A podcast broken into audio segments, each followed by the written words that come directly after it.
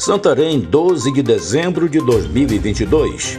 Aqui Oswaldo de Andrade, direto da redação do jornal O Impacto. Confira comigo as notícias que são destaque na página do seu jornal O Impacto.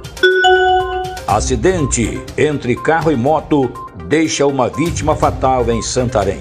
Na madrugada deste domingo, um acidente entre carro e motocicleta deixou uma vítima fatal na Avenida Magalhães Barata, no bairro Esperança, em Santarém. O condutor da motocicleta, identificado como Mário Jorge dos Santos, não resistiu aos ferimentos e acabou morrendo. Já o motorista do carro não foi encontrado no local, pois teria ido à unidade de pronto atendimento. Posteriormente, foi verificado que o motorista do carro não possuía habilitação e também não era o proprietário do veículo. Da UPA, ele foi conduzido para a 16ª Seccional de Polícia Civil, onde realizou o teste de etilômetro e deu negativo para a gestão de bebida alcoólica. Casal de namorados morre em acidente de trânsito no Planalto Santareno. Na noite de domingo, mais um acidente envolvendo carro e moto resultou na morte de duas pessoas. A colisão ocorreu no quilômetro 20 da comunidade São José, entrada do Tabocal, próximo a um posto de combustível no Planalto Santareno. Segundo informações preliminares, o motorista do carro foi tentar ultrapassar um outro veículo, entrou na contramão e acabou colidindo com a moto, onde estava o casal de namorados.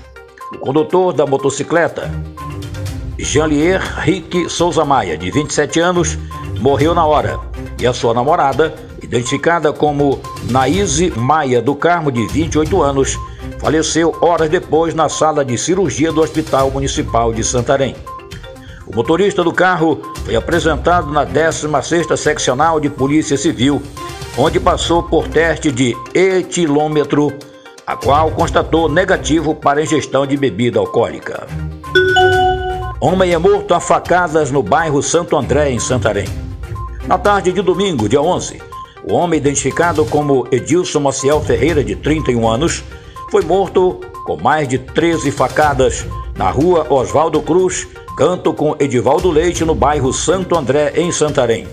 De acordo com informações preliminares, a vítima foi surpreendida por dois suspeitos enquanto estava consumindo bebida alcoólica com um grupo de amigos. O serviço de atendimento móvel de urgência SAMU chegou a ser acionado, mas a vítima já tinha evoluído a óbito.